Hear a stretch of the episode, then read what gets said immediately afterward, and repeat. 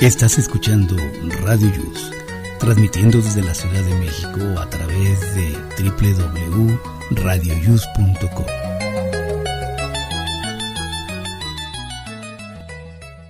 El siguiente programa contiene escenas de conocimiento explícito con diálogos cargados de curiosidad que pueden afectar la sensibilidad de personas no acostumbradas a hacerse preguntas sobre el mundo que las rodea. Tamales Marín presenta.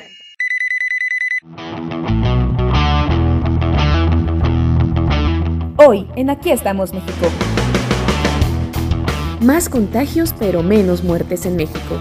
No bajes la guardia. De músico, poeta y loco, todos tenemos un poco. Entérate de las enfermedades mentales que existen. La esquizofrenia en los niños puede ser detectada a tiempo. Te diremos los signos que pueden alertarnos. ¿Tu ex te marca cuando está tomado? ¿Sabes por qué ocurre esto? Los mejores inventos en la historia. Entérate cómo fueron creados los focos y las lavadoras. Van está lista con su test de la semana y Jaime Rivas nos tiene la información de la vialidad en la Ciudad de México. Esto más en Aquí estamos México. Comenzamos.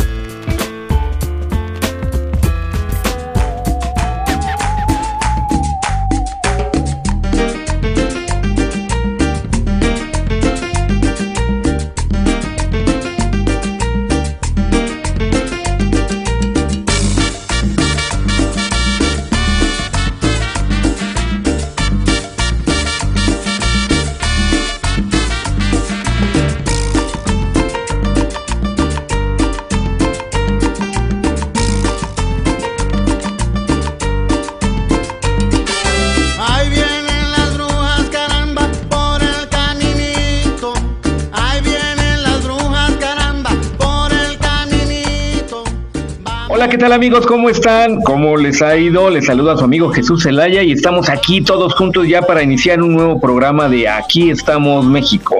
Hoy es sábado 20 de noviembre, es día feriado. Bueno, antes era día feriado, pero ahora lo recorrieron y lo tuvimos antes.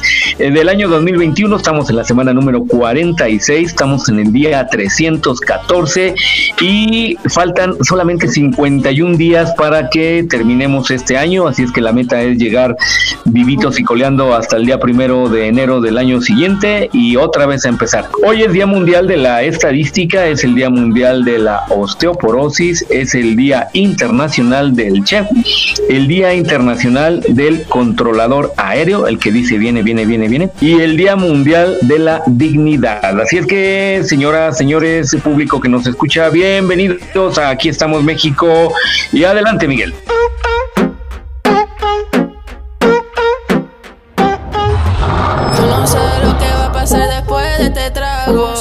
Fingir si tú sabes a lo que vamos? ¿Pa' qué fingir si Hola, ¿qué tal? Muy buenos días. Bienvenidos a este programa. Aquí estamos México en este sábado esplendoroso, muy soleado, pero con un poquito de viento. Hay que cuidarnos mucho, sobre todo los que tenemos problemas con el frío. Hay que abrigarnos, pero disfrutar con la familia desde muy temprano. Al ratito Jaime Rivas nos dará el reporte de la vialidad, pero pues procuren salir para aprovechar este fin de semana que está de lujo. Me impresionan mis compañeras porque están enteritas. A- a- alguien las ha de haber regañado, han de haber ido a misa, yo creo, porque están bien tempranito y enteras. Voy a empezar por mi compañera Rosy Pastén.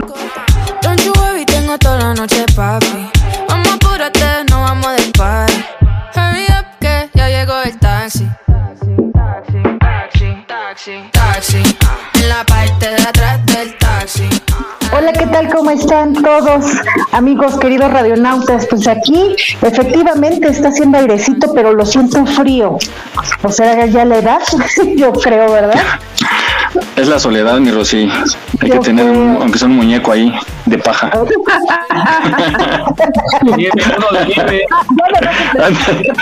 Ya sabes eso. Jesus le puede hacer recomendaciones. Ándale. Pues bueno, estamos, chicos, pues bienvenida, mi Rosy. esperando que- Gracias. Ok, vamos con Shirley. Shirley, muy buenos días, Miss. Yo solo la miré, me gustó, me pegué, la invité, bailemos.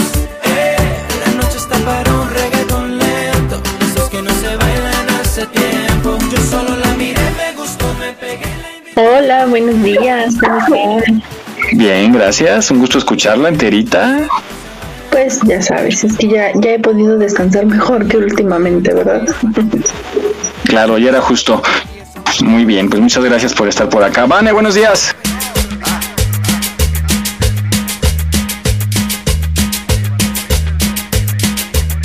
Hola, hola, ¿qué tal? ¿Cómo están? Un sabadito rico, así es que vamos a ponernos bien contentos con este programa. Esperemos que sea de su agrado. Gracias. Y vamos con Moni, también Moni Torres, que anda por acá. Hola, Moni, buenos días.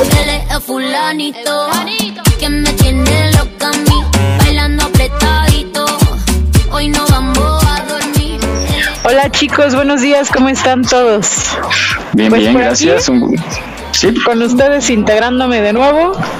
Saludos para todos. Gracias. Y también se encuentra nuestro compañero Jaime Rivas, nuestro reportero vial. Jaime, muy buenos días. Muy buenos días a todos, esperando que le estén pasando de lujo este sabadito. Después de esta semana corta para algunos, pues lo mejor es escucharnos a nosotros. Al rato les cuento cómo está la ciudad. Sí, fue semana pero de lana para mí, ¿eh? ¿Por qué? Por el buen fin. Pues no, por el buen fin, justamente, pues cada queda uno todo trasquilado. Oye, hay muchas historias por ahí. Ahorita me platican si saben de alguna, pero sí hubo algunas cosas medio locas. Bueno, pues hoy tenemos un programa de locura, ahora sí que literal, porque vamos a hablar de la locura, de la esquizofrenia. Pues bueno, bien dicen que hay que estar un poquito loco para disfrutar la vida. A mí me encanta hacer locuras. Vamos a esta reflexión que nos dice todo lo referente a la locura. Estás loco. La locura.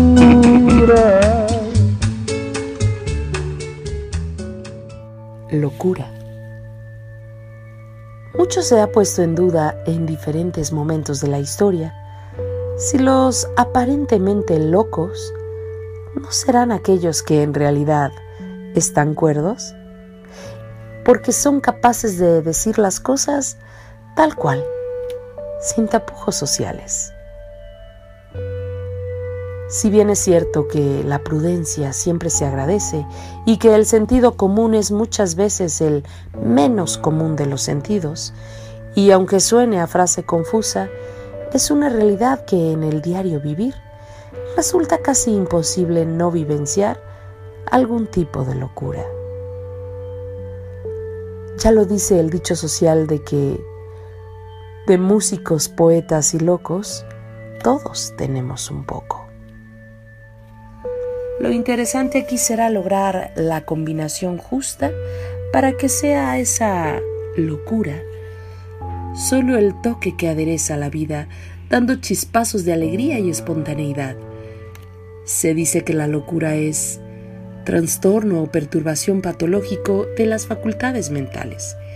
Esa acción imprudente, insensata o poco razonable que realiza una persona de forma irreflexiva o temeraria.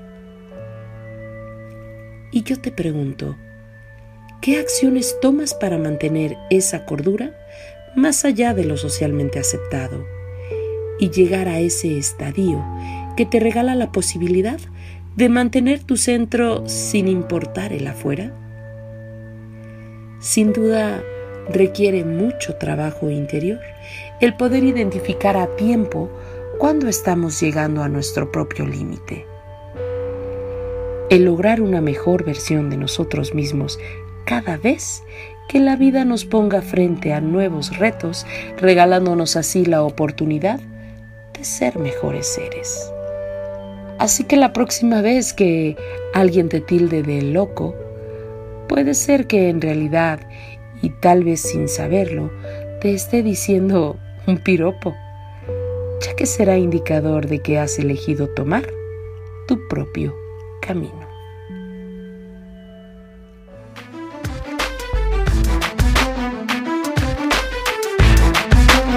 Aquí estamos, México. Esperamos tus comentarios a nuestro WhatsApp 56 294 1459.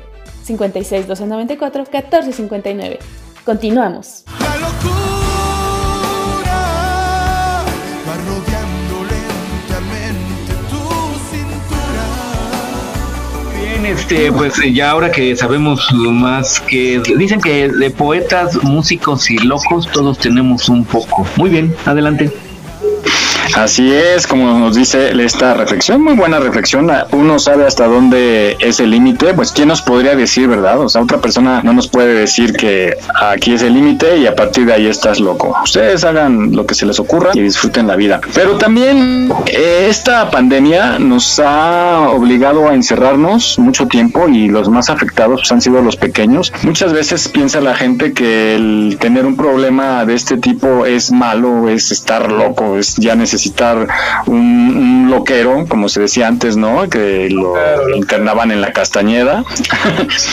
Pero eh, no, los problemas de salud mental se deben atender, son como los problemas, son, es un problema de salud, realmente, ¿no? Entonces hay especialistas que se encargan de atendernos y es muy oportuno ir a tiempo. Vamos con, con Lizzy, que nos habla de la esquizofrenia. Hay que poner mucha atención en esto. Vamos a escuchar. Adelante, Lizzy.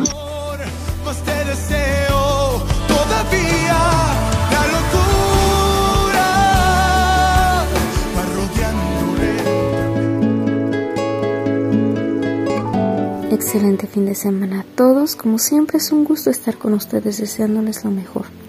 Esta vez hablaremos un poco sobre lo que es la esquizofrenia, lo cual es una enfermedad, un trastorno que afecta la capacidad de una persona para desarrollarse en áreas académicas, laborales o sociales, ya que altera su manera de pensar, de sentir, las percepciones que tiene del exterior, las emociones, su lenguaje, incluso la conciencia de sí mismo y por supuesto la conducta.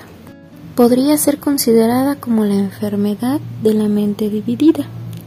Sin embargo, no es algo general, existen muchos tipos eh, relacionados a la clasificación de la esquizofrenia. Esta enfermedad debe de ser diagnosticada por un psiquiatra, que es el especialista con la capacidad para hacerlo, y este lo hace basado en una historia clínica, en una revisión ardua del paciente. En general, si hablamos de esquizofrenia, vamos a hablar de ciertos síntomas, como son la reducción de habilidades sociales, es decir, la capacidad de relacionarse está limitada tanto cognitiva como emocionalmente. Hay una pérdida de la motivación y no necesariamente va acompañada de tristeza, es decir, las cosas que antes solían causar satisfacción o deseo por hacerlas se notan bastante reducidas e incluso pues hay cierta apatía ante ellas.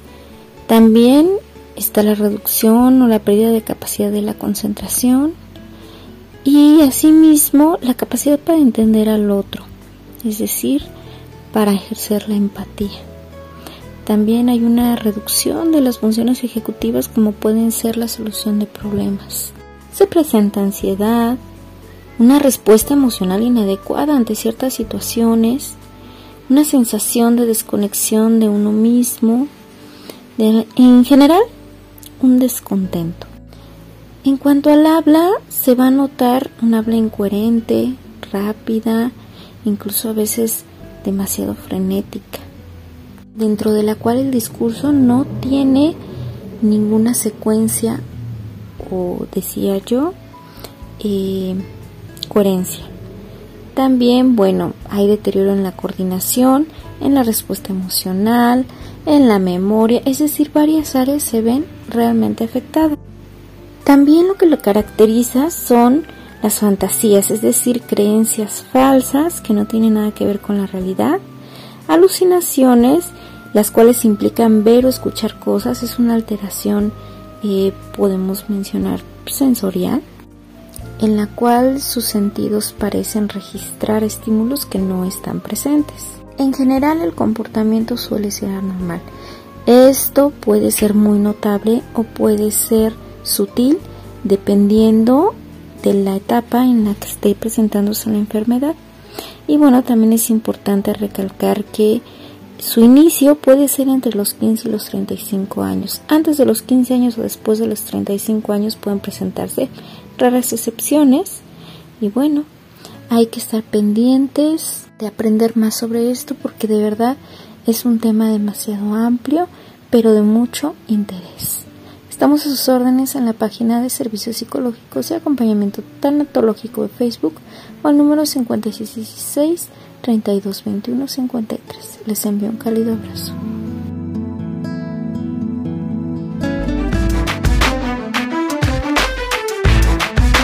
No olvides seguirnos en nuestra página en Facebook. Aquí estamos, México. Trabajamos con mucho gusto para llevarte el mejor entretenimiento. Gracias por tu preferencia. Aquí estamos, México. Continuamos.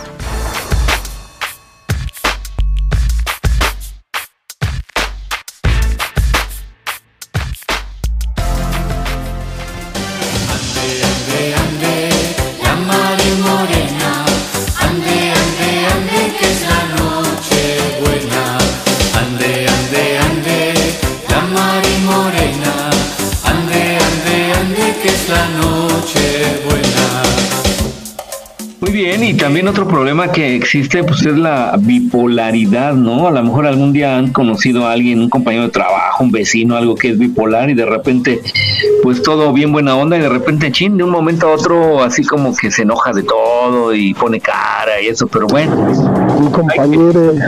Ándale, justamente, pero bueno, hay que tener cuidado con estas personas. Adelante, Miguel. Sí, fíjense que no sé si ustedes luego se ponen a pensar. Ya ven que ha habido muchos casos, por ejemplo, de gente que ha cometido atrocidades y que sus vecinos dicen, pero pues si se veía bien tranquilo. ¿Con cuánta gente nos cruzaremos en el camino que son personas que tienen problemas de este tipo? Y pues hay que tener mucho cuidado, ¿no? Con no, con- en no confrontar, por ejemplo, en un incidente vial. ¿Ustedes alguna vez han tenido algún incidente con una persona así que se torna violenta, que de pronto de la nada se vuelve loco, violento o que lo conocían en otra faceta y, y por un incidente se cambia totalmente su personalidad? Yo sí, yo conocí a una persona relativamente cercana al entorno que yo tenía hace muchos años, que de repente, ¡fum! de la nada, ¿eh? Una reunión en su casa, una plática o lo que fuera, y, y a fuerza quería que fuera lo que esa persona decía, y si no, no, no, no, no, no, se ponía como loca, aventaba No, las Rosy, cosas. Rosy, estás mal, así no fueron las cosas, no, no, no. no. Entonces, ¿cómo te ponías? Mentirosa, mentirosa. Mentirosa, mentirosa. ¿Cómo te ponías? Bueno, es un ejemplo, ¿no? Así más o menos.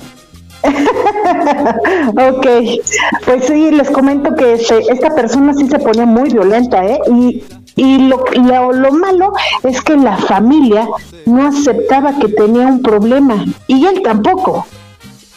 Esa persona yo creo que tenía que estar medicada porque ahorita está muy mal, muy, muy mal. Parece como indigente, como que... Todavía, todavía lo ves, todavía sabes de eso. No, hace mucho que no sé de esa persona, pero por diferentes amistades he sabido que, que está muy mal, que ya no se baña, que mm, llegó un momento hasta de alucinar. Pero pues en fin, la, la familia no, no, como que siento que no le ayuda.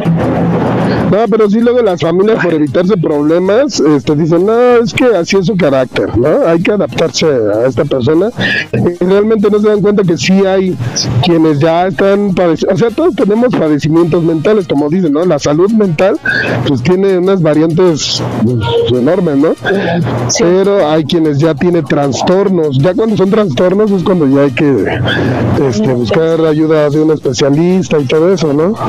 Pero sí, como dices, hay, hay familiares que dicen, no, así es su carácter, así se enoja él, ¿no? Eh, Esa es la cuestión, que la misma familia no acepta ese daño, como que les da pena que la gente sepa, como que les da pena que tengan una persona enferma en su casa. Y al contrario, le están haciendo mal a todo el entorno. No, y hay mamás que cuando les dices, por ejemplo, de niños, que empiezas a detectar actitudes así como que dices, oye, necesita atención tu hijo, eh, se ofenden, ¿no? Y le- no, mi hijo no está loco, ¿cómo lo voy a llevar al psicólogo? Pues, ¿Cómo lo voy a llevar a un psiquiatra cuando realmente, pues no, o sea, no es que digas, ay, está loco, sino que sí necesitas darle atención porque eso finalmente ya de adulto pues le va a, a causar más problemas.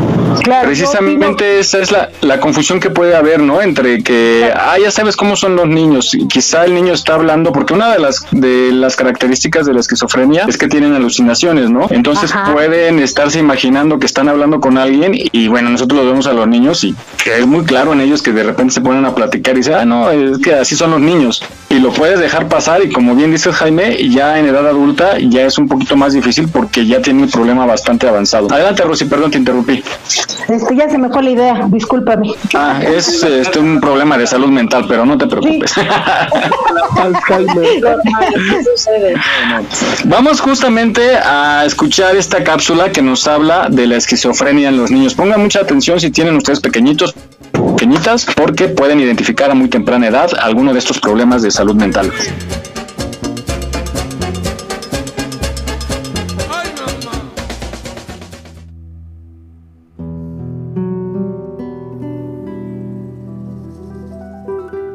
La esquizofrenia es una enfermedad médica que causa pensamientos y sentimientos extraños y un comportamiento poco usual. Es una enfermedad psiquiátrica poco común en los niños y es muy difícil de reconocer en sus primeras etapas. El comportamiento de los niños y adolescentes con esquizofrenia puede diferir del de los adultos con dicha enfermedad. Los psiquiatras de niños y adolescentes buscan las siguientes señales de alerta tempranas en los jóvenes con esquizofrenia. Ver cosas y oír voces que no son reales, alucinaciones. Comportamiento o lenguaje extraño o excéntrico. Ideas y pensamientos poco usuales y raros. Confusión en la forma de pensar. Humor cambiante en lo extremo. Ideas de que lo están persiguiendo o están hablando de él. Comportarse como un niño menor. Ansiedad severa y temerosidad. Confusión de la televisión y los sueños con la realidad. Problemas haciendo y reteniendo amistades. Retraimiento y aumento en aislamiento. Disminución en la higiene personal. El comportamiento de los niños con esquizofrenia puede cambiar lentamente con el paso del tiempo. Por ejemplo, los niños que disfrutaban relacionándose con otros pueden comenzar a ponerse tímidos y retraídos, como si vivieran en su propio mundo. A veces los jóvenes comienzan a hablar de miedos e ideas extrañas. Pueden comenzar a aferrarse a sus padres y a decir que las cosas no le hacen mucho sentido. Sus maestros pueden ser los primeros en darse cuenta de estos problemas. La esquizofrenia es una enfermedad psiquiátrica muy grave. La causa de la esquizofrenia se desconoce, pero investigaciones actuales sugieren que cambios en el cerebro, y factores bioquímicos, genéticos y del ambiente pueden jugar un papel. El diagnóstico y tratamiento médico a tiempo es importante. La esquizofrenia es una enfermedad para toda la vida que puede ser controlada, pero no curada. A los niños con los problemas y síntomas, enumerados hay que hacerles una evaluación integral. Generalmente, estos niños necesitan planes de tratamiento comprensivo que envuelven a otros profesionales. Una combinación de medicamentos y terapia individual, terapia familiar y programas especializados, escuelas, actividades, etc. Son a menudo necesarios.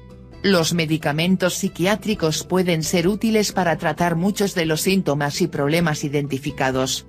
Estos medicamentos requieren la supervisión cuidadosa de un psiquiatra de niños y adolescentes. Los padres deben de pedirle a su médico de familia o pediatra que lo refiera a un psiquiatra de niños y adolescentes que haya recibido adiestramiento específico y sea diestro evaluando, diagnosticando y dando tratamiento a los niños con esquizofrenia.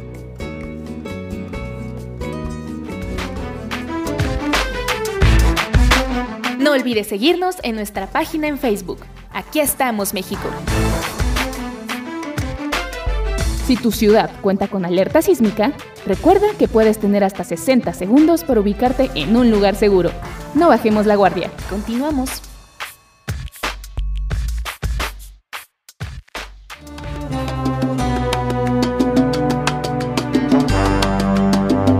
¿Por qué será que los amores prohibidos son más intensos que los permitidos. Te llenan tanto, aunque sea con un poquito.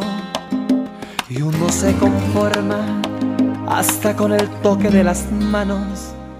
Muy bien, pues este ya sabemos ahora sí es que pongan atención en todos sus pequeños, sus niños, sus sobrinos, sus vecinitos que son niños y pues chequen, chequen por ahí y más vale eh, pues oye deberíamos de buscar alguna solución cuando los papás son eh, recios a querer aceptar que su hijo tiene un problema porque esos niños pues, pueden ser eh, causantes de un mal mayor y pues sobre todo los vecinos, ¿no? Que tienen ahí a sus pequeños también y conviven a veces con esos niños. Pero en fin, adelante Miguel. Yo creo que estaría bien que el gobierno, las autoridades de salud hicieran algunas campañas, ¿no? De hacer conciencia en la gente de que no es algo malo, es realmente es un chequeo general que, opor- que oportunamente es como el mantenimiento de tu carro, ¿no? Lo llevas a la agencia a que le hagan justamente un mantenimiento y busquen algunas posibles fallas y que la gente entienda que no es nada, que se quite ya la idea de que si alguien tiene un problema mental,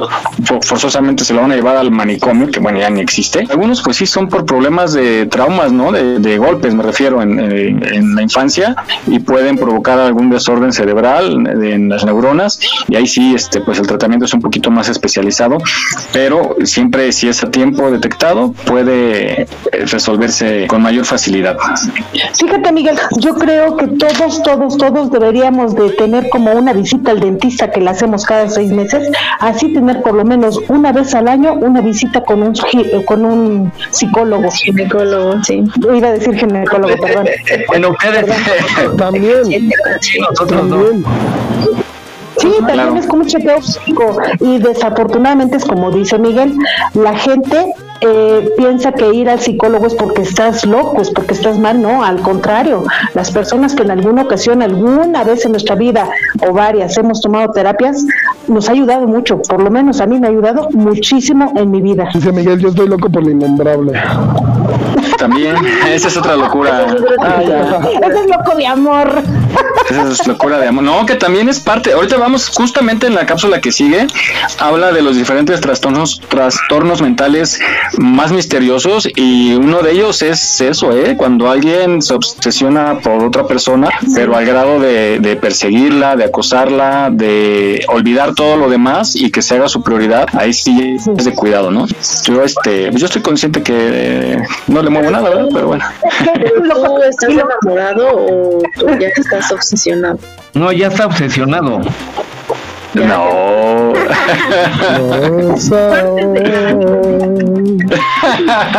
Lo que tú sientes. No sé, pero ya, ya me peleé con Cupido. Bueno, les contesto regresando a la cápsula. Vamos a escucharla. Que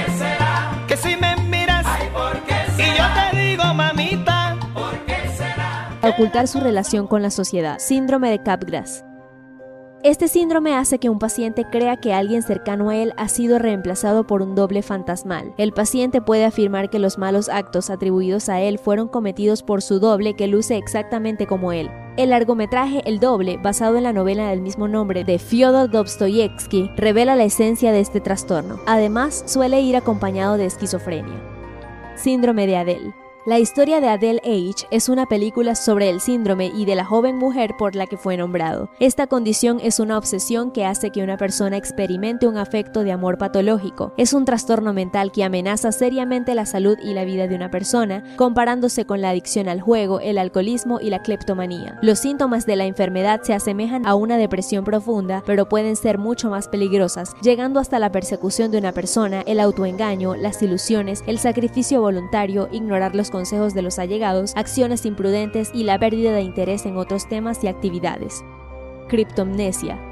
La criptomnesia es un tipo de deterioro de la memoria cuando una persona no puede determinar si las ideas pertenecen a ella o a otra persona. No puede recordar cuándo ocurrió un acontecimiento particular o identificar si fue un sueño o realidad, por ejemplo, si escribió un poema o simplemente recuerda algo que había leído. Para entender mejor este trastorno, mira la ciencia del sueño. Este síndrome a menudo va de la mano con el fenómeno de James Boo, todo lo contrario al déjà vu. En este caso, surge la sensación de que un lugar o una persona bien conocida llegan a parecerle completamente desconocidas o inusuales. Trastorno obsesivo compulsivo.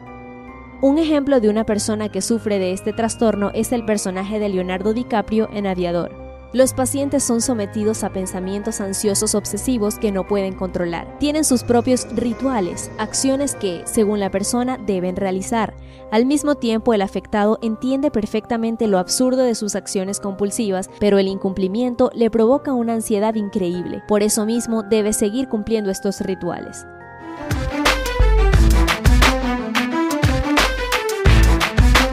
Aquí estamos, México.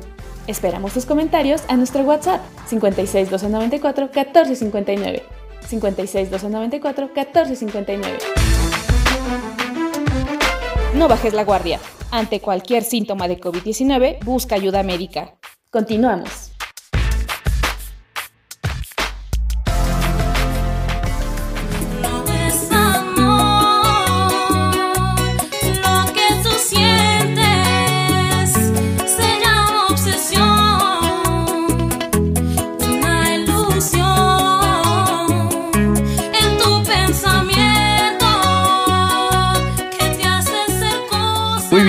Pues ahora ya sabemos qué es lo peligroso de las obsesiones y de ese ese gusto, esa necesidad tan grande de por por alguna persona. Pero bueno, Miguel, coméntanos, coméntanos. Es ese justamente el síndrome de Abel, el que escuchamos en la cápsula, pero bueno. Eh, no, pues no, digo, si ya lo he declarado que la admiro, me gusta mucho, pero este... Pero, Oye, ve- oye, este, Vane, oye, pero no veo, no veo claro, digo, no veo claro. no, no es cierto, no se llama Verónica, es falso. No hay ninguna Verónica en mi vida. Ajá, con que sí, ya nos dijiste. No, mi mon, no. Oigan, yo Pues creo se me que chispó esa vez, pero no. Todos hemos tenido en la vida alguna obsesión o semi-obsesión y además hemos tenido a alguien obsesionado con nosotros. Mínimo uno debemos de tener en la vida, creo que todos, ¿no? Sí, yo creo que sí. Sí, Dicen que- necesitamos un este un, un backup, ¿no? Sí. En alguna ocasión, Oigan, a ver, justo esa, esa nota que decías, Jesús, en el grupo, pues no sé si la quieres comentar, la de que Ah, las pues- mujeres necesitan un porcentaje. que el 80% de las mujeres tienen una persona de reserva ahí por si la relación actual que tienen no llegase a funcionar. Entonces, eh, bueno, aquí las compañeras son del, del, del porcentaje que no está incluido ahí, obviamente, por supuesto. Exactamente. claro, claro. A, a ver, ¿qué opinan? Que somos de ese porcentaje. Pero los hombres, los ¿Del 75, sí? no, del que no estamos ahí. Ah, los hombres, los hombres también este normalmente son así, ¿no? La mayoría un porcentaje un poquito mayor, yo creo que un 90%. No, pero ustedes no, no tienen no tienen una de reserva, tienen como 10, no manchen. Pues por eso somos precavidos, por si falla una tenemos ocho de refacción. Y hasta eso por delegación, digo por alcaldía también para sí. Oiga, Tienen su prendida ahí. Y a todas les decimos chiquitita para no de regarla. corazón, mi amor, chiquitita, cariño, corazón, y así no se equivoca uno. Verónica. ¿Cuál, ¿Cuál velita? Es como cuando entras a, a la Es un villa cirio. o, o al, al zócalo y está, están to- todas las velas prendidas ahí como 30, ¿no? Ándale. Como en la película de Macario. Como el de Macario. Exactamente. Bueno, Oigan, eh, lo imaginé, lo digo, o sea, no estoy diciendo que sí sea, ¿verdad? Sí, pero porque tiene muchas vidas ahí, igual que la, la canción de aquellos entonces de Juan Gabriel, ¿te acuerdas? Ándale, la de querida. La de querida. También tenía muchas velas encendidas. Oigan, pues bueno, a propósito de eso también hubo una nota muy curiosa acerca de las vacunas, porque eh, según un estudio, las mujeres prefieren a los hombres ahorita ya que ya están vacunados.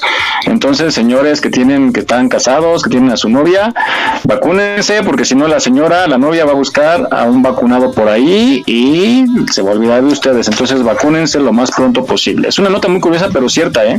A ver si así salgo ya. Qué bueno. Oye, pero que ellas también se vacunen, ¿no? No, ya las mujeres, las mujeres sí se están vacunando, claro. No, dijo que se vacunen los hombres, no las mujeres. En el en el Seguro Social, ya están pidiendo la credencial que tienes que sacar para identificar que ya tienes tus vacunas. Qué bien, y, pues, se advirtió, ¿no? Que en muchos sitios públicos incluso, como le están haciendo en Europa, que por cierto la están pasando muy mal en Europa, eh, en particular en España y en Alemania también, eh, había ya casos de coronavirus, está aumentando, entonces pues bueno, la lógica nos dice que si en Europa están creciendo, pues ¿qué nos espera aquí? Se habla de una cuarta oleada que quizá nos caiga en los próximos eh, me- eh, días, más bien, ya no meses, sino días. Entonces hay que cuidarnos todavía, ah, no hay que aflojar las medidas porque podemos vivir muy mal este fin de año y la verdad ya lo vivimos y no nos gustó a muchos, entonces hay que cuidarnos. En los próximos 10, 9 días. Oye, pero ya de- del Día de Muertos ya no nos pegó, ¿no? No, pero sí se va- en enero se va a poner canijo esto, así es que mejor a cuidar. Ay, no me espanten porque mi chamaco. Pero ya nos vacunamos todos aquí, ¿verdad? Ya. Sí, pero la vacuna no te hace inmune. Exacto. No te hace inmortal, más bien. Pero te pega menos. Eso sí, pero espérense Pues a sí, que- pero qué necesidad. La, la- la gente grande sí está siendo afectada si tiene otros males y, y está falleciendo. Como dice el doctor, no traer nada. La gente muy grande, Jesús, no te traes un chamacón. Bueno, pues regresando al tema de, de estos locos obsesionados, vamos a escuchar esta cápsula que habla de las estrellas infantiles de ayer que hoy son unos criminales. Y entiéndase por criminales en Estados Unidos, pues bueno, un crimen es puede ser que alguien que roba, alguien que abusa de una menor, este, eh, o que hace un fraude. Entonces vamos a escuchar quiénes son esas estrellas infantiles que ahora están en el ojo de la justicia.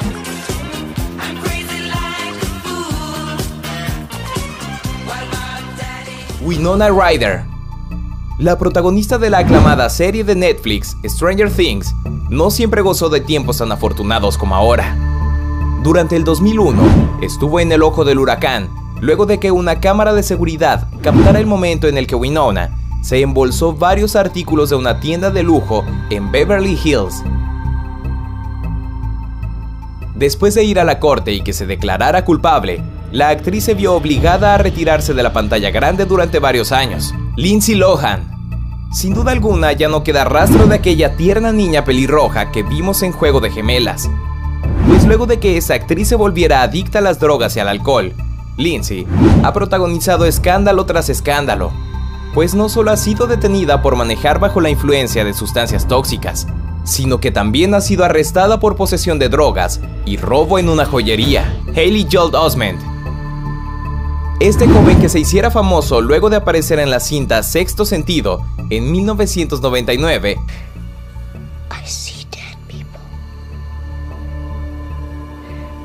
fue arrestado en el 2006 tras accidentarse mientras manejaba en estado de ebriedad y llevar consigo una fuerte cantidad de marihuana. A consecuencia de esto, el actor tuvo que pagar una fianza de 20 mil dólares, además de prestar horas de servicio en la comunidad, lo que lo llevó a sufrir una severa depresión, que hizo que su peso subiera considerablemente y se retirara de la actuación por un largo tiempo. Amanda Bynes, la exestrella del canal de Nickelodeon, causó revuelo durante el 2013, cuando fue sorprendida manejando mientras se embriagaba y fumaba marihuana dentro de su auto en vía pública, lo que la hizo ser detenida y posteriormente internada en un centro de rehabilitación. Macaulay Culkin, años después de que este pobre angelito se retirara de la actuación,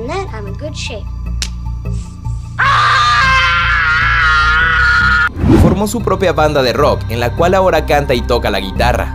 Sin embargo, en el 2004 fue sorprendido poseyendo varios medicamentos controlados y marihuana, por lo que fue encarcelado y tuvo que pagar una fianza de 4 mil dólares para quedar en libertad. Jake Lloyd. Lo conocimos cuando protagonizó el personaje del pequeño, Anakin Skywalker, en la película taquillera Star Wars Episodio 1, La amenaza fantasma en 1999. Sin embargo, después de pasar varios años desapercibido, el exactor fue encarcelado en Estados Unidos en el 2016 por conducir a exceso de velocidad, mostrar resistencia y no portar su licencia de conducir. Edward Furlong. Ya han pasado más de 20 años desde que lo vimos en las películas de Terminator, junto a Arnold Schwarzenegger.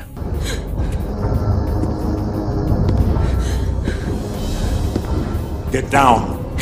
Pero durante las grabaciones de estas cintas, él era apenas un joven de 15 años que se involucró románticamente con su maestra particular, quien por cierto le doblaba la edad. Luego del fin de dicha relación, el chico cayó en las drogas y fue detenido en varias ocasiones por violencia doméstica, posesión de heroína y cocaína.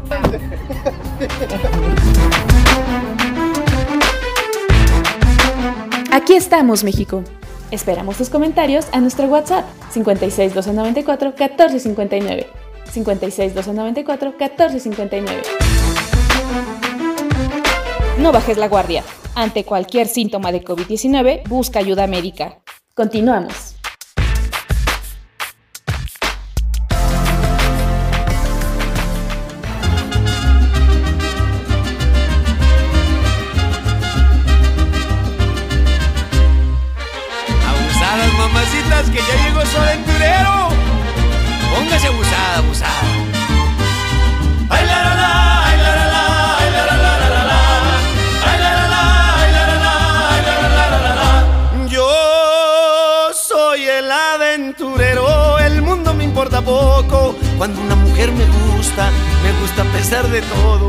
Me gusta. Muy bien, pues entonces ya sabemos ahora cómo estos muchachillos, pues bueno, yo creo que han de haber tenido una, una infancia medio atropellada y luego por eso andan ahí volviéndose delincuentes. Pero bueno, dicen que todo, que infancia es destino, ¿no? Por ahí decía mi abuela también ese dicho, ¿no? Entonces, así como vivimos nuestra infancia, seguramente va a ser nuestra repercusión en la vida adulta. Pero bueno, adelante Miguel. Es que es básico, justo lo que platicábamos, que la familia esté al pendiente, estén en comunicación, porque muchos de estos casos han sido por soledad. Fíjate que este, nunca pensaría yo que Winona Ryder, con, con sus películas que había hecho famosa, se dedicara a robar, pero era una enfermedad, creo, ¿verdad? Claro. ¿Cleptomanía? Ah, ándale, Sí. cleptomanía, exactamente. Pero también le sucedió a una actriz mexicana. ¿Cómo se llamaba esta mujercita? Sí, que la capturaron en una tienda, no me acuerdo quién. Exacto. Ahorita les digo. Y robaba corazones. No, creo que se robaba la ropa, ¿no? Sí, tiendas de ropa. Ay, ¿quién era? Sí, sí, sí, sí, recuerdo. Ahorita les digo cómo se llama. Daniela Castro. Daniela Castro. Ay, ¿cómo crees? Tan bonita y tan ladrona. tan bonita y tan ladrona. Además robaba corazones también, el mío me lo robó. Qué bueno que no anduvimos. Así las cosas con Daniela Castro, que fue arrestada. Y de hecho ella ahora ha desmentido que no, que todo fue un error, que ella jamás y ya sabes, ¿no? Al paso de los años, porque esto ya tiene bastantito tiempo, pero déjenme buscar la nota y, las, y se las platico. Me encantan las gordas retejaladoras que tengan hermanos que no sean celosos, que tengan sus novios caras de babosos. Me encanta la vida, me gusta el amor, soy aventurero, revacilador. Se me fue el aire, fue horrible, fue horrible. Y por eso tengo el alma. Pues así las cosas, uno sí se vuelve loco y pues a veces se vuelve uno loco por dinero, por amor, por una buena noticia y pues eh, no sé si les ha pasado a ustedes a los hombres, les pregunto, ¿a ustedes les da por hablarle a sus ex cuando están en una fiesta que ya están medio jarras? Yo lo he hecho, ya, ya no lo hago ahorita, ¿Mala copa? pero en algún No, que andan con sentimentales.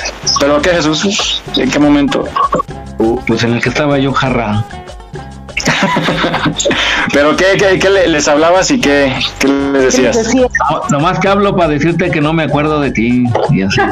Ay, ajá. Ah, o sea, para reclamar. No, no, no, no, hola, ¿cómo estás? ¿Cómo te ha ido? Está así como que con ganas de que me dijera y escuchar, oye, pues te, te- te- Lánzate. te extraño, ¿por qué no vienes ahorita? No, pero pues no.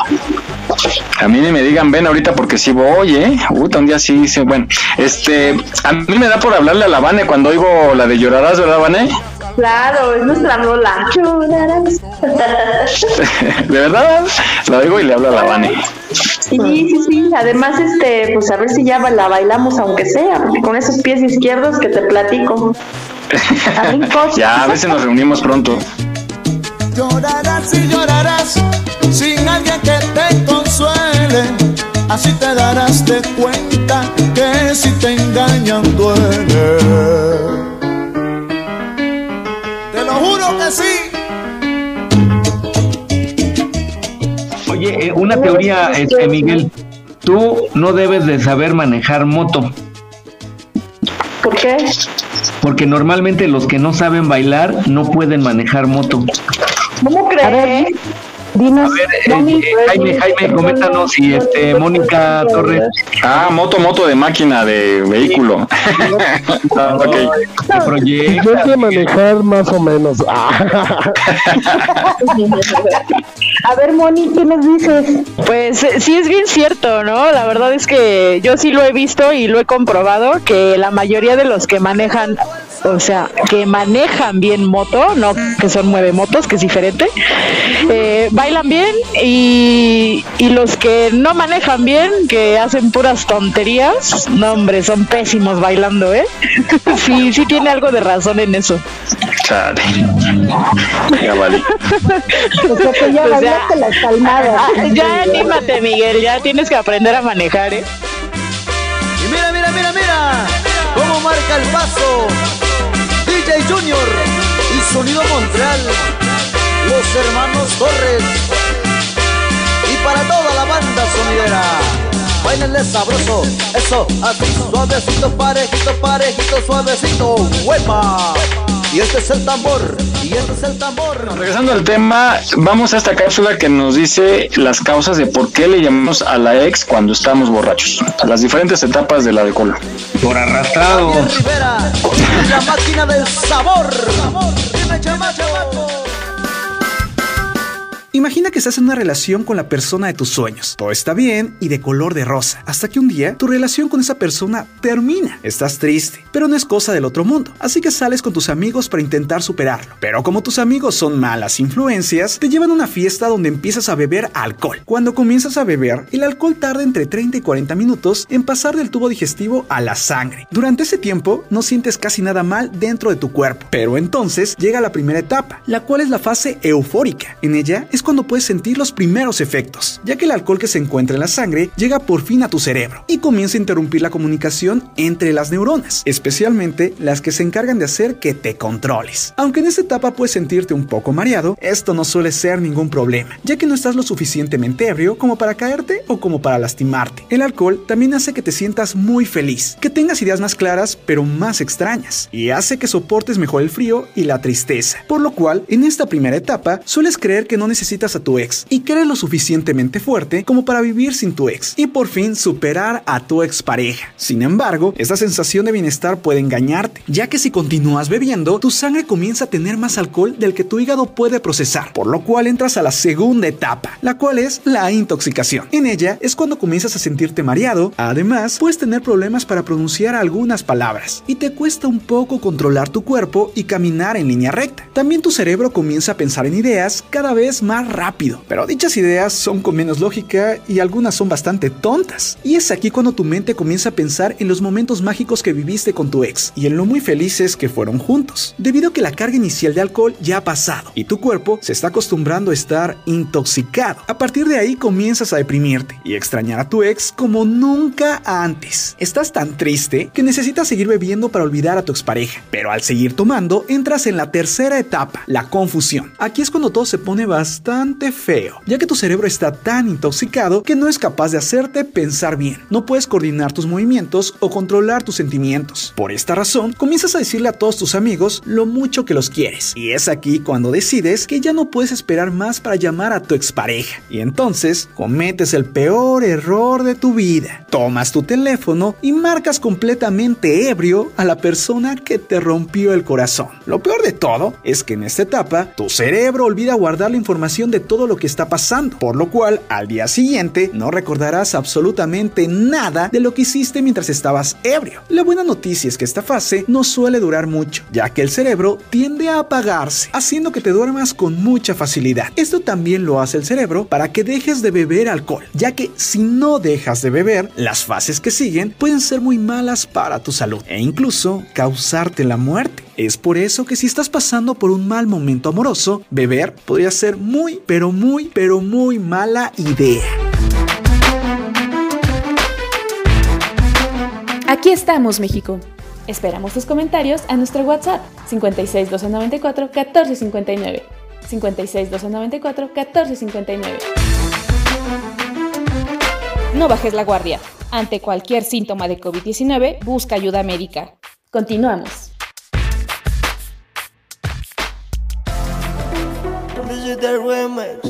Hoy me levanté pensando en ti. Y entre sábanas mojadas deseándote. ¿Qué piensas en mí? Tocándote. Me vuelvo loco esperándote. Que no se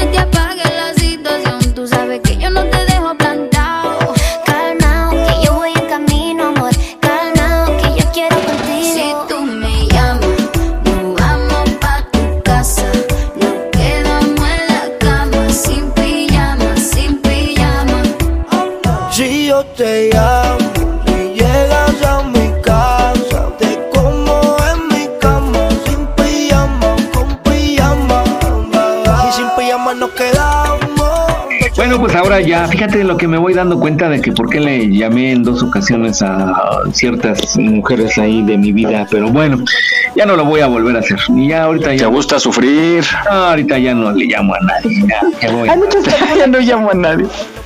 hay muchas personas que no necesitan estar este, tomadas ni hablar de eso en la madrugada para ¿Y cómo hablan, verdad? para hablar Te mandan mensajes. ¿Se acuerdan cuando no había identificadores en los teléfonos que llamaba uno a casa de la novia o, del, o de la admirada y colgaba uno, contestaba uno y colgaba? Y como no había identificador ni nada, pues no sabían quién era. Así decías. Sí, es- ah. No, No, cuando empezó el celular, no. Bueno, el celular, estoy hablando, estoy hablando del, del teléfono de casa, ¿no? Ni del celular, de los teléfonos de casa de disco. No, pues ya no había. No, las de casa siempre ha habido, ¿no? Todavía. No, Jimmy. No, Jimmy. Ni cuando salí, cuando empezaron a salir electrónicos, no. Ve- ¿Ves cómo se dan cuenta de cómo cuando platico yo de cosas ya... la- Sí, nos revelas la edad, qué bárbaro. Sí, desconocen de lo que yo hablo. ¿Cómo era Cristo, Jesús? ¿Cómo, cómo era? Es cierto que los dinosaurios murieron con una. Oye, imagínate qué cañón. ¿Volaban? ¿Cuál era el que volaba? El, pterodáctilo. Oye, imagínate si con un pájaro te andas cuidando que no te vaya a caer ahora con uno de esos cuando pasaba. No manches. ¿Y si es cierto eso de que iban a la escuela a brinquitos, Jesús? No, era el troncomóvil. No, a brinquitos, que porque todavía estaba caliente el piso. Ah. No, como cuando van a la playa. Normalmente los citadinos, cuando vamos a la playa, pues tenemos los pies delicaditos, ¿no? Somos. Ah, sí. Entonces, cuando está uno ahí en la silla acostado y se quiere uno parar a- para ir a la- al mar o algo, está el- la arena bien caliente. Y sí, efectivamente camina gallina ahí, este. Oye, y te, y te llega el, el que vende o la, la que vende algo y como si nada con el pie descalzo, ¿verdad? Sí. Sí, Sí. es cierto. Te dice, qué delicadito, es de la ciudad, ¿verdad? Te dice. Sí, porque anda uno con, con, con chanclas y con calcetines además. Chale. Bueno, pues así las cosas con esto del amor, las cursilerías. Vamos con Jaime Rivas y el reporte de la ciudad. Adelante, Jaime.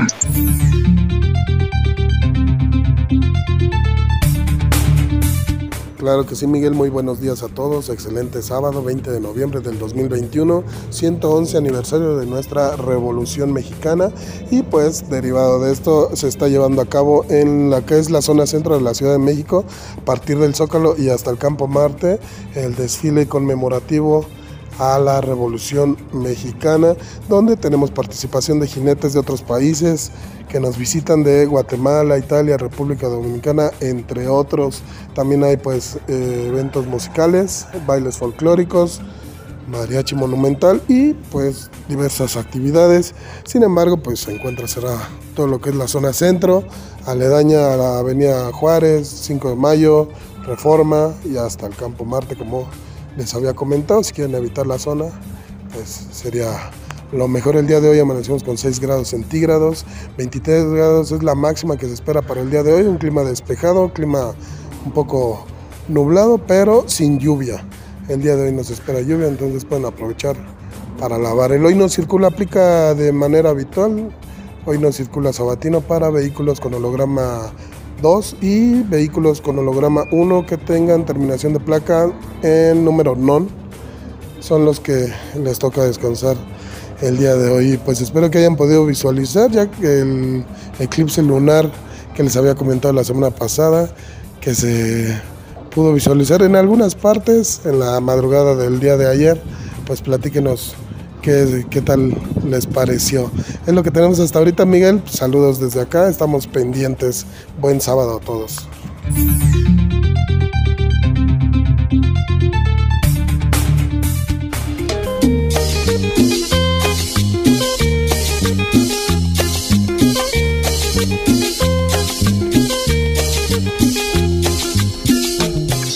Gracias Jaime por tu reporte y pues efectivamente sí estuvo muy bonito esto del eclipse. ¿Lo vieron ustedes muchachos?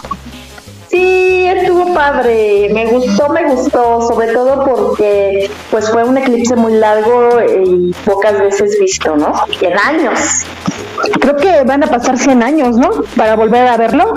Sí, nos tocó verlo. Ánima, si lleguemos. Oiga, pero y, y la luna estaba muy bonita desde el, desde el jueves en la noche la luna estaba muy bonita. Entonces estuvo maravilloso y aparte lo pudimos ver, sí. Muy, muy clarito. A mí me salió mucho bello. ¿Y aullabas? Aú. pues preparen en casita su lápiz y papel porque llegó Vane con su terrorífico test. Adelante, Vane. Así es, vamos a descubrir qué tan locuaces estamos. Realmente si estamos llegando a un límite ya de, esquizofre- de esquizofrenia. Ya, valí. Es que pongan mucha atención, está cortito, pero, pero cabroso. Veamos Venga, pues. ¿qué, qué, en qué nivel estamos de esquizofrenia. ¿Cuántas preguntas son? Son cinco, es cortito. Entonces, número uno. ¿Qué depende de eso? ¿Sacas cuaderno profesional o qué, Jesús? Siempre pregunto así. Es que busca un papelito y para buscar el número de el tamaño del papel. En una servilleta, pero de tortillas. Te cabe en, en tu mano. ¿Cómo? ¿Es ABC? ABC y al final hacen su conteo. Ok. Venga, uno. ¿Alguna vez has tenido la impresión de que alguien te vigila o te persigue? A. Sí. B. No. C. Unas cuantas veces. Siempre. Ay, cálmate. Ya cuando volteo es mi sombra. ¿Has sentido que eres una persona con una misión especial de alta importancia para el mundo? A. Claro, soy el elegido. B. Claro que no. C. Todos tenemos una misión, pero no sé si la mía es tan importante. ¿Listos? El que sigue. 3. ¿Crees que hay personas capaces de organizar un complot contra ti? A. No creo. B. A pesar de tener las posibilidades, no creo que eso pase. C. Sí.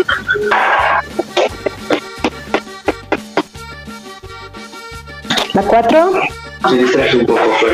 ¿Has sentido que alguien te está siendo infiel sin haber tenido ninguna prueba para creerlo? Ah, siempre surgen sospechas. Se llama intuición. ¿Innombrable? No, si no hay pruebas o señales, no hay sospechas. Sí, lo sospecho porque ah, estoy un poco seguro. Ojos que ven, ojos que no ven, corazón que no siente. Exactly. ¿Has sentido que escuchas la voz de alguien más en tu cabeza? Ah, sí, y me orilla a hacer cosas o a tomar decisiones. B. Sí, me gusta conversar con mi mente. Ay. Solo escucho mi voz interior. ¿Ya? Ay, no, tengo una más. Conté mal, usted disculpe. ¿Te ha pasado que tu mente viaja de una idea a otra mientras hablas o tratas de concentrarte? Ah, sí, soy muy dispersa. B. otra vez porque no me concentré. Otra vez. ¿Te ha pasado que de una idea a otra mientras hablas o tratas de concentrarte? A. Sí, soy muy dispersa. B. Sí, pero siempre me doy cuenta y regreso la conversación al objetivo original. O sea, no me pasa. Ahora sí, hagan sus conteos. Yo tengo tres, tres A's, no, tengo cinco A, cinco B y cinco C. Ay, ¿cómo hiciste eso? Pues mi esquizofrenia así lo hizo. Yo tengo yo tengo 4B y 2C. Aguas, ¿eh? Aguas. No, ya, en serio, en serio. Yo 4B, una C y una A. No inventes. Así son seis o cuatro Tres A y tres C. Yo, yo 2B y 4A. Bueno, yo tengo 5B y una C. ¿Cinco B? Ajá, 5B y una C. Vale, estamos, estamos medios loquitos todos. Yo 2A, 2B y 2C. Ok, voy a empezar por la C. A ver, ahí les va. Puede ser que tu loquera no llegue a tanto, ya que tu cerebro funciona de una forma peculiar y trata de encontrar conexión entre cosas incluso cuando no las tienen. Seguro las personas te dicen que parece que vives en otro mundo debido a que te manejas diferente a lo común. Cuidado, el ser especial no te hace esquizofrénico. Vive la vida. Ya me asusté. A ver la B. B, ahí les va la B. B. Cuando estamos estresados, preocupados o cansados, a veces los nervios nos ganan y podemos preocuparnos de más, pensando que algo malo pasará, que alguien no está prestando más atención de la que debería. Pero seguramente no pasa nada de eso. Tú tranquila. Ah, bueno. Y para los que tuvieron A, híjole, aguas. Tienen algunos rasgos que indican que podría sufrir esquizofrenia. Recuerda que esta prueba no es un diagnóstico, así que no te asustes. Pero si tienes alucinaciones con frecuencia y te desconectas de tu entorno, entonces tal vez sería buena idea hacer una visita al médico para un diagnóstico más certero. Cuidado, este test es real, no está en tu imaginación. Órale. Oye, Yo pero sí tengo yo, un poquito de todo. que- yo tengo una pregunta. ¿En, en qué rango entra Miguel si tiene 2A, 2B y 2C? Tú no te preocupes. No, pero tiene mayoría de, de A y C, que son como las altas, entonces que se vaya a checar. Híjole, si estás bien loquito. Pobrecito mi amor. Chafre. Pues aprovechenme mientras Mientras no reconozca quién me hace mal, de ¿no? acuerdo. Ahora hay que ver si la innombrable es una persona real. Ándale, Pues, está en su imaginación. Se me hace que está en la Oye, de veras. Miguel, ¿y si existe o, o- o nada más eh, nos estás cuenteando? ¿De qué, perdón? Y la innombrable, ya ven cómo se desconecta, es una No. No, es que estoy aquí mandando un WhatsApp. Este, no, es en serio. También es en serio que me deprimo y como, y es en serio que veo novelas. A ver, este, dinos quién es para ver que de veras existe. Ay, sí, cálmate y dime cuánto tienes en el banco, ¿qué? Nada más su CURP. no, no, no, no, pero es una excelente persona. Pues Así vemos muchas personas. Excelentes. Bueno, excelente, hermosa, admirable. Me gusta todo lo que hace, todo lo que dice, todo lo que es, etcétera. No, sí es amor. No es amor. Bueno, ¿y qué les preocupa últimamente? Nos, nos preocupa tu salud mental. Estoy contigo. Ya les daré la sorpresa, ya les daré la sorpresa. Miguel tal vez no sea esquizofrénico, pero bipolar creo que sí, porque con nos contestó medio feo. No, bueno, decía ella. No, no, mi mon, yo soy un pan de Dios. Por lo menos. A ver, ¿qui- ¿quién me conoce enojado de aquí de ustedes? Ah, todos. Yo. No es cierto, Shir. ¿Cuándo? No, yo no, yo no lo conozco enojado. ¿Ya ven? No. Y mira que tengo años de conocerlo, A ¿eh? ver, ¿quién, quién tiene más años de conocerlo? Creo que Yo no. sí. Yo ni lo conozco. ¿Cuántos- Buen punto. ¿Ya ven? ¿Conocen Jimmy? Creo que yo tengo más años. ¿No, no lo conoces? Sí, a Miguel sí era broma. Ah. Se quieren volver loca, Shir. En el trabajo a distancia muchos no nos conocemos. O sea, yo solamente conozco a Miguel, no conozco a nadie más. Pues creo que así Ya. estamos todos, ¿eh? Sí, bro. Él Ya urge esa, el encuentro. esa reunión, ya urge. Vamos contigo, Jesús, y nos tienes información importante sobre la Revolución Mexicana. Pues hoy, hoy es un día en donde se festeja el inicio de la Revolución Mexicana. Y bueno, esta pequeña cápsula para que tengamos presente que hace muchos años pues ah, había injusticias, así como ahorita hay injusticias y malos gobiernos y todo eso, pero en aquel tiempo eh, algunos mexicanos se organizaron y armaron la revolución. Entonces vamos a escuchar esta pequeña cápsula que explica de manera más sencilla cómo en aquellos años, hace muchos años, pues pasó eso, ¿no? Entonces eh, esperemos que ahora se compongan las cosas sin necesidad de llegar a tal cuestión. Vamos a escucharla.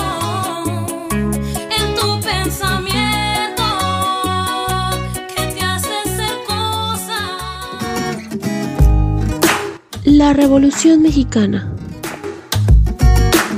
Hace mucho tiempo existió un presidente en el país de México que gobernó por 31 años. Su nombre era Porfirio Díaz. México era un pueblo muy diferente al día de hoy. Los hombres se dejaban crecer el bigote muy largo. La forma de vestir de las mujeres con mucho dinero era con hermosos vestidos de la época. El gobierno de Porfirio Díaz fue una dictadura, pero al principio trajo muchas cosas nuevas a México que venían de España. Por ejemplo, los trenes. Las mujeres que no eran ricas vestían con vestidos largos y rebosos. No todos los niños jugaban, porque los que no eran ricos tenían que trabajar, porque en esos tiempos eran muy pocos los que eran adinerados y muchísimos los que eran pobres, y trabajaban mucho, pero les pagaban muy poco. Por eso las personas que sufrían se cansaron de toda esta situación. Así que un buen día, un hombre llamado Francisco I. Madero, que era un hombre rico y que conocía todo esto, deseó ser el nuevo presidente, pues ya eran muchos años en que Porfirio Díaz estaba en el poder y las injusticias seguían. Por eso las personas lo apoyaron muy rápido. Sin embargo, esto no le agradó a Porfirio Díaz, pero otros personajes importantes como Pancho Villa y Emiliano Zapata también querían que su mal gobierno terminara. Aliaron todos sus esfuerzos para quitarle la presidencia, así que se sumaron al grito de Francisco y Madero de no reelección, que significa que solo podía gobernar por un tiempo y cambiar por alguien más. Entonces, Porfirio Díaz mandó a la cárcel a Francisco y Madero, pero este escapó y huyó para los Estados Unidos. Desde Estados Unidos, el 20 de noviembre de 1910, con el Plan de San Luis, pidió ayuda a quienes lo apoyaban para que las dictaduras se acaparan para siempre en México. Así comenzó la lucha armada, la Revolución Mexicana, donde campesinos y campesinas, encabezados por Emiliano Zapata, Francisco Villa, en la primera parte y en la segunda por Venustiano Carranza, pelearon con los recursos a su alcance para terminar con la dictadura.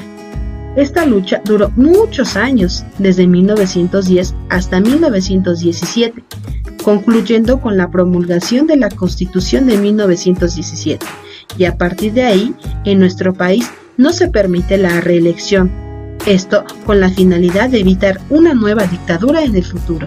Y, colorín colorado, una parte de la historia de tu país has encontrado.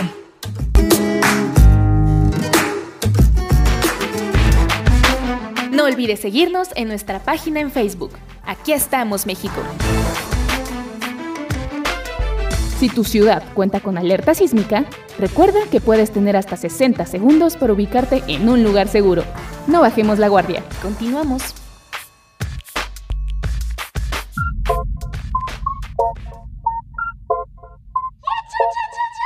Estamos solo y de fondo suena un ritmo violento. Mi cuerpo se va moviendo y tú te pones contento. Hace unas horas no te conocía, era de noche y ahora de día. Yo que decía que no bebería y sigo aquí contigo todavía. No sé qué pasó el sábado, pero comenzó el viernes y aquí seguimos bailando. Este party dura 24/7, no sé qué pasó. Ya que escuchamos esta cápsula, esperemos que eh, las cosas aquí actualmente se compongan y no lleguemos a tales extremos. Oigan, una pregunta, estoy viendo la, la foto del perfil de Mónica y veo que tiene, hay una persona, me imagino que es ella, y se ven unas alas. ¿Se acuerdan que en Paseo de la Reforma había unas alas de un escultor y que ya la retiraron esas alas? ¿No saben a dónde las mandaron? A volar. bien bajado, bien bajado ese balón, Jaime. Vamos ahora con una información importante. Fíjense que últimamente ha ido en aumento el robo de vehículos y Shirley nos tiene información para que pongan atención cuando vayan a comprar un auto. Fíjate que creo que es importante saber qué vehículos son los que más se roban y hay datos muy curiosos para comprarlo, ¿no? Porque así disminuyes un poquito el riesgo si compras un modelo que no es tan cotizado para los delincuentes. Y Shirley nos tiene información en qué estados de la República y cuáles modelos son los que más se roban. Adelante, Shirley. Así es, justamente encontramos una nota en la que nos, nos cuentan, pues nos, nos explican que justo el Estado de México, Jalisco, Ciudad de México, Guanajuato, Puebla y Veracruz son los estados con mayor robo. Siete de cada diez autos que son robados se reportan en dichas entidades. Los cinco modelos más robados en este periodo han sido el modelo Versa y la camioneta NP300 de Nissan, seguidos por el Aveo y el Beat de General Motors y el Suru, también de Nissan. Registran la tercera parte del total de los robos. Antes era Nissan, si, si no mal recuerdo, Nissan. Este, el Suru, si no mal recuerdo, el que era más, más robado. Ahorita ya le dieron un poquito la vuelta, pero sigue estando El Jetta. en el top. Ah, Jetta, sí. Pero sigue estando en el top de los más robados. Y en cuanto a vehículos pesados, en el último año se reporta el robo de 6.906 unidades entre tractocamiones, semirremolques, camiones y autobuses. Esto representa una disminución del 21% ¿Cómo te da, Jimmy? comparación con el año pasado. Así que, pues, sí, sí elijan muy bien si van a comprar un auto, elijan muy bien cuál quieren comprar, en qué estado viven, porque además, pues, por lo visto sí hay como, como muy específica, la zona está muy marcada de donde hay más robos de automóviles, de este tipo de automóviles sobre todo. Pues ahí está, asegúralo y es lo mejor.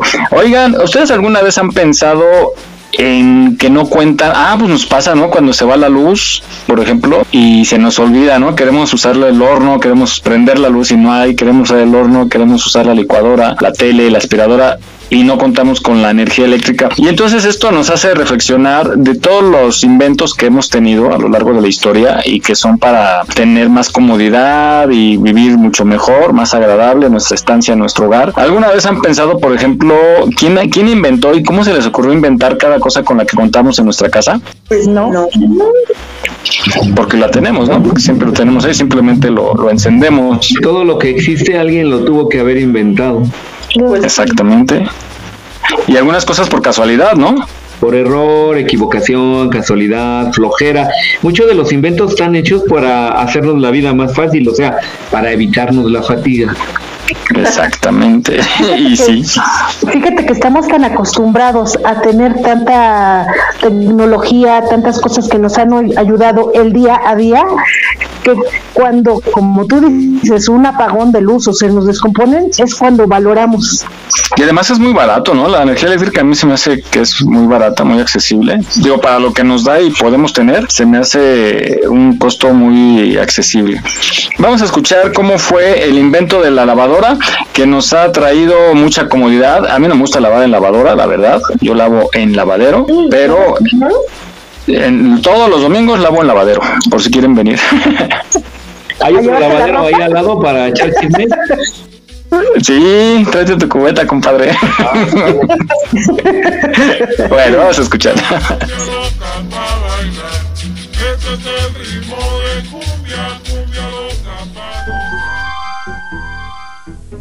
Las distintas culturas desarrollaron diversas fórmulas tradicionales para la pesada tarea de lavar la ropa. Algunos pueblos la pisaban, otros la golpeaban y muchos la restregaban.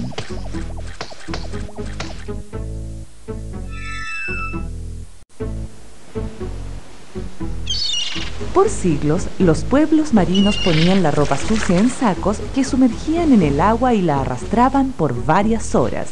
El paso del agua a través de los poros de la ropa permitía resultados muy semejantes a los que produce la agitación en el interior de una moderna lavadora automática. Bueno, casi siempre.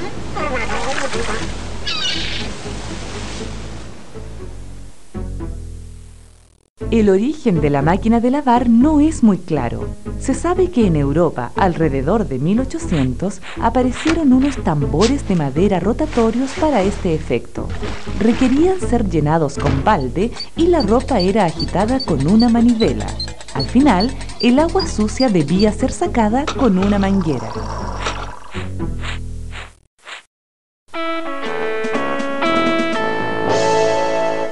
hasta que aparecí yo. Hi, soy Alva Fisher. Y en 1907 patenté la primera máquina de lavar automática, en forma similar a las máquinas de ahora. La mía contaba con un tambor rotatorio accionado por un motor eléctrico y un par de rodillos permitían estrujar la ropa para secarla más rápidamente. No digo que eran las máquinas más seguras de la tierra, pero hicieron felices a muchas dueñas de casa. La máquina de Alba Fisher sin duda fue un paso en la dirección correcta, pero decir que era automática sería tan exagerado como argumentar que era segura. Solo a partir de 1939 aparecen las primeras máquinas que convirtieron esta pesada tarea en un agrado. Bueno, si no en un agrado, en una labor más soportable.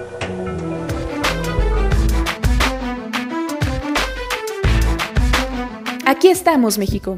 Esperamos tus comentarios a nuestro WhatsApp 56 294 1459. 56 294 1459. No bajes la guardia. Ante cualquier síntoma de COVID-19, busca ayuda médica. Continuamos.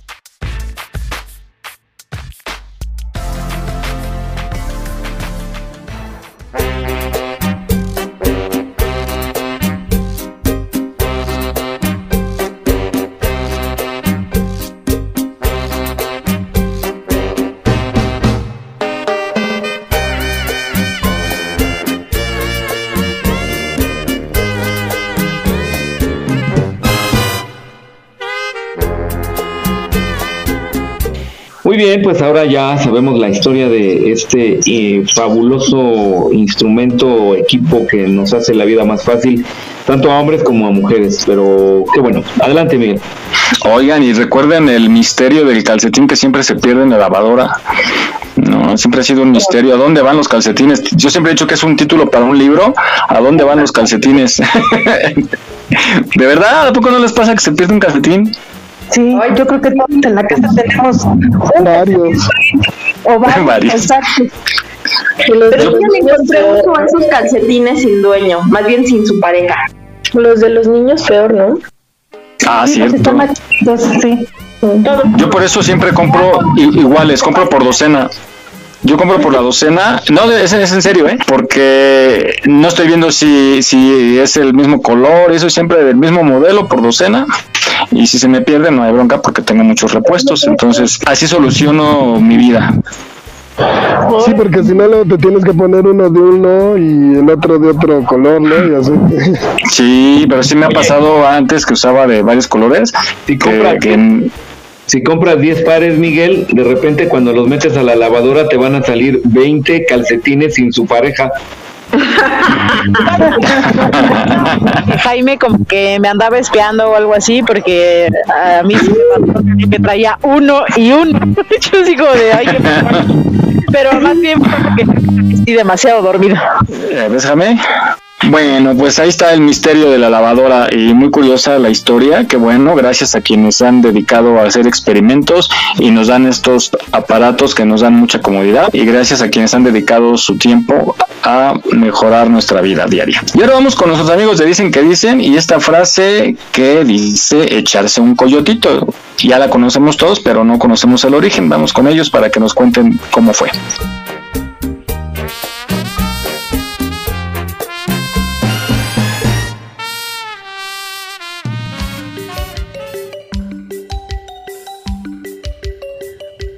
Anteriormente ya habíamos hablado del término coyote para referirnos a las personas que se dedicaban a hacer trámites o hacer todo tipo de eh, movimientos eh, eh, no muy legales dentro de la administración pública. Y de ahí surgió la pregunta de muchos de, de ustedes sobre qué significaba el término coyotito, que se utiliza también bastante aquí en México. El coyote eh, es un animal muy común, sobre todo en la parte del centro al norte de México. Y es un animal cazador y carroñero, pero básicamente nocturno, por lo que sus horas más activas son después del anochecer.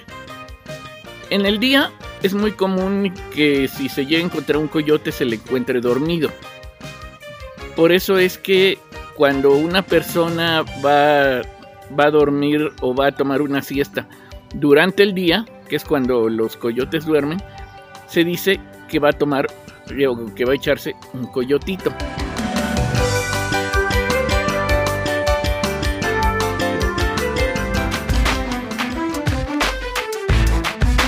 No olvides seguirnos en nuestra página en Facebook. Aquí estamos, México. Trabajamos con mucho gusto para llevarte el mejor entretenimiento. Gracias por tu preferencia. Aquí estamos, México. Continuamos.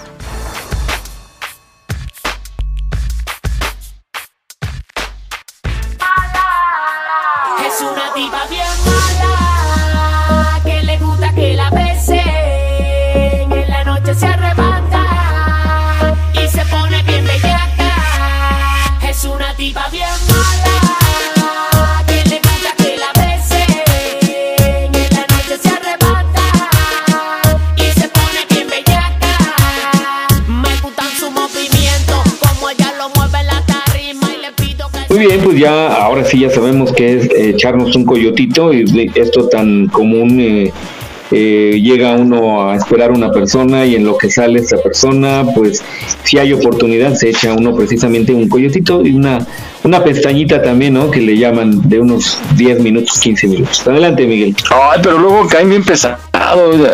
Bueno, los, los japoneses son los que recomiendan, ¿no? Que hagas una siesta, que trabajes unas tres horas creo eran y que hagas una siesta de unos 20 minutos. Pero a mí me pasa que cuando estoy bien cansado y por ejemplo luego estoy aquí editando y hago mi receso y me acuesto y me quedo o me levanto como muy a fuerza si me faltan cosas que hacer, pero ya, ya muy mal, ya muy mal, muy mal y ya no puedo dormir después. ¿Ustedes sí se echan su siesta? Yo sí, yo sí soy muy muy dormilona. Yo en las Muy siestera. La verdad, la verdad, pero yo 15 minutos, 20 a mí no me sirven. A mí dame una hora, dos. Yo también así. Porque si agarro 15, 20 minutos, sabes que me siento como, como tonta, como pesada, como que me da todo, como que ya no tengo ganas de hacer nada. A mí dame una hora, pero profundo, que yo me pueda dormir profundo. Si no, no, mejor no. Sí, o te duele luego la los- cabeza. Luego los compañeros de trabajo no dejan. El jefe le da por despertarte. Se, se molesta. y todavía te amenaza con correrte, ¿no? Dice que, que por qué. No aguanta nada exactamente. yo, yo así le digo a la innombrable, tú dame una hora, dame una hora, pero ni eso. Y ella te dice, pues ni aguantas nada. Chable, qué pastel, eso es para la noche. Estamos hablando de dormir, ¿eh? Bueno, ya, ojalá se decida. Y bueno, pues hablando de inventos, vamos contigo Jesús, que nos vas a decir ahora sobre el foco. Bueno, pues el, el foco, ¿no? Yo, yo me acuerdo que mi abuela platicaba, eh, era yo muy niño, este, y platicaba de cuando andaba en la revolución, de hecho a mi abuela le tocó andar en la revolución eh, de niña, ella era niña, y este, pues las casas eh, eran, no había luz, energía eléctrica, por supuesto, y entonces por eso las casas antiguas eran tan altas, porque se iluminaban con candelabros, entonces el candelabro lo ponían en el centro de la sala, el comedor, pero si el techo era muy bajo, pues las llamas de las velas o las veladoras que ponían pegaban en el techo, entonces por eso tenía que ser muy alto para que a través de cadenas bajaban el candelabro, pren- pren- prendían las velas y eh, pues ya se iluminaban con eso. Bueno, pero ahora actualmente pues ya existe un, un- uh, invento que se conoce como foco y ahora ya hay hasta ahorradores de LED, pero el original fue la bombilla que mejor vamos a escuchar esta cápsula pues para que sepamos quién y cómo fue que se inventó este maravilloso maravilloso instrumento. Vamos a escuchar.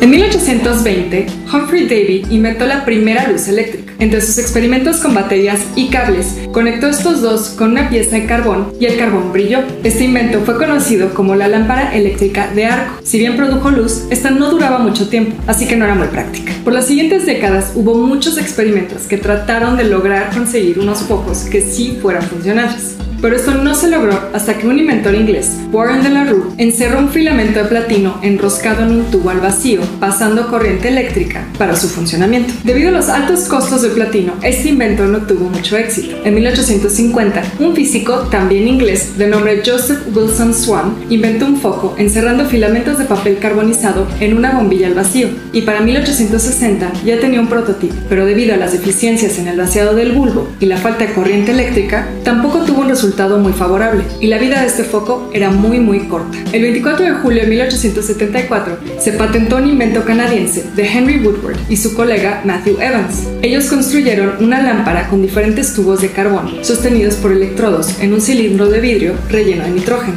Los inventores intentaron comercializar su producto, pero no tuvieron éxito, así que le vendieron la patente a Thomas Alva Edison en 1879. En 1878, Edison ya había comenzado sus experimentos para desarrollar un foco que fuera funcional, y fue el 14 de octubre de 1878 que inició el procedimiento de su patente para mejoras del material eléctrico. Continuó con sus experimentos hasta que el 4 de noviembre de 1878 volvió a rellenar las solicitudes para mejorar los usos de filamentos conectados. El equipo de Edison después descubrió que un filamento carbonizado de bambú podía durar hasta 1200 horas encendido. Este descubrimiento fue el comienzo de la comercialización en 1880, cuando la compañía eléctrica de luz Edison comenzó a producir este nuevo producto que transformaría nuestra vida cotidiana.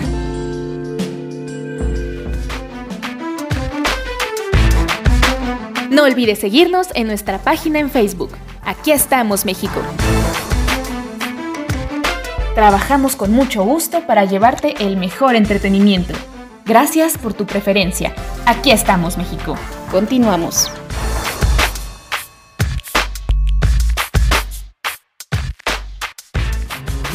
Hubieras dejado esa noche, porque esa misma noche encontré un amor. No me hubieras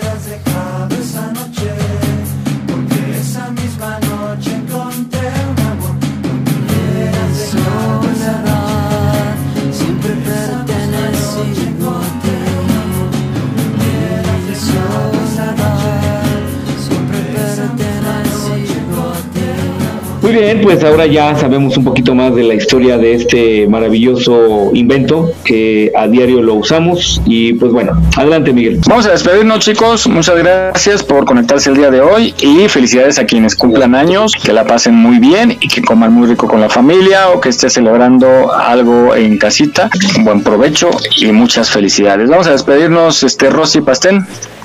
Muchas gracias por escucharnos. Esperamos que el programa haya sido de su agrado y que les guste tanto como a nosotros. Recuerde tener un sabadito muy rico. No sé, al rato Jaime nos va a decir a ver si podemos lavar tantito o si no, pues nos quedamos viendo una peliculita. Ándale, no estaría mal. Bueno, muchas gracias Rosy, nos escuchamos la próxima semana. Gracias.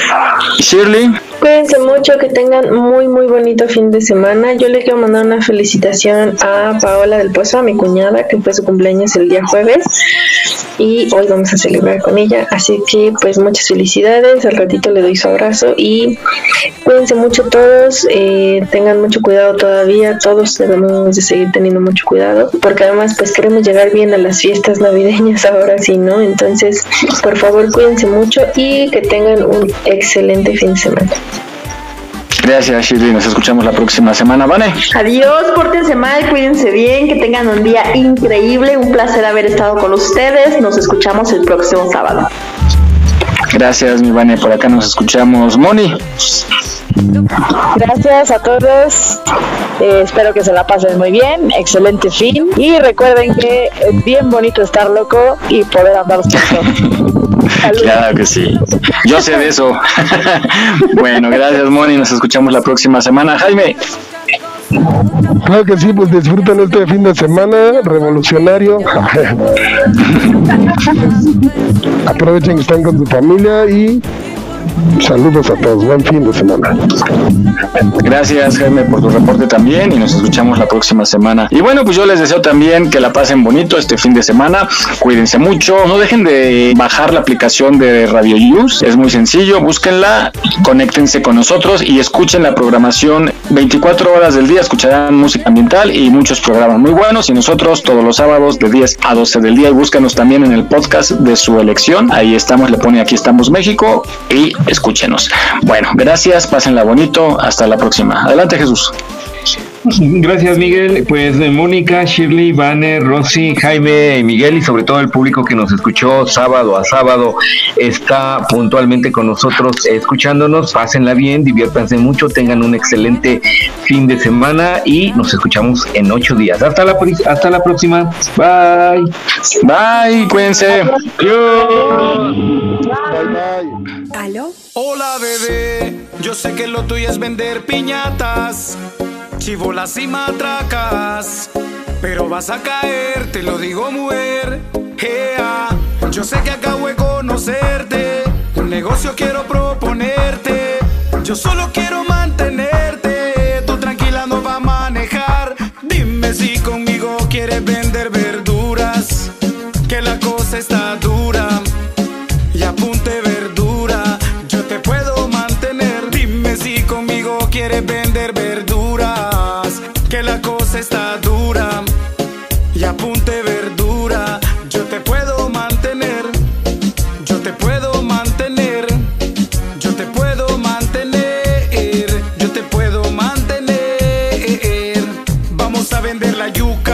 pollo, chiltoma y aguacate, chayote, pipián y los tomates. Vos vas a despachar, mi mente está imaginando ser los reyes del hogar, vendiendo la remolacha, cebolla y chilotito tierno. Yo soy así, si no lo tengo, no lo ofrezco. Pero presiento que vamos a vender toda la noche y si es posible hasta el amanecer. Hey ma, lo que me pidas te lo voy a dar.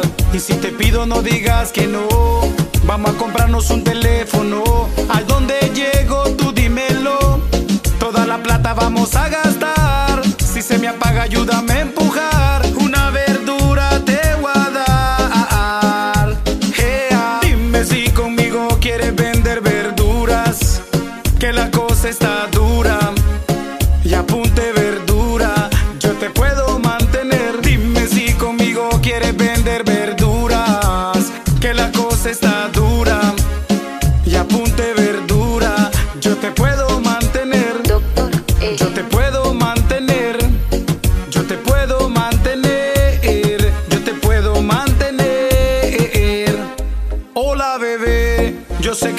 vender piñatas, chivolas y matracas.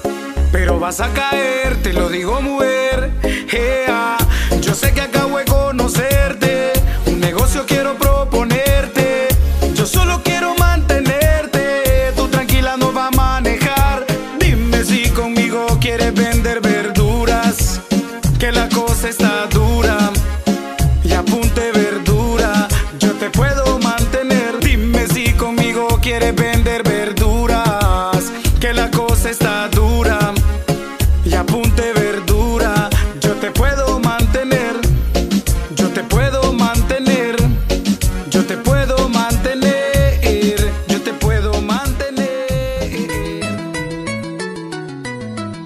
Estás escuchando Radio Yus, transmitiendo desde la Ciudad de México a través de www.radioyus.com.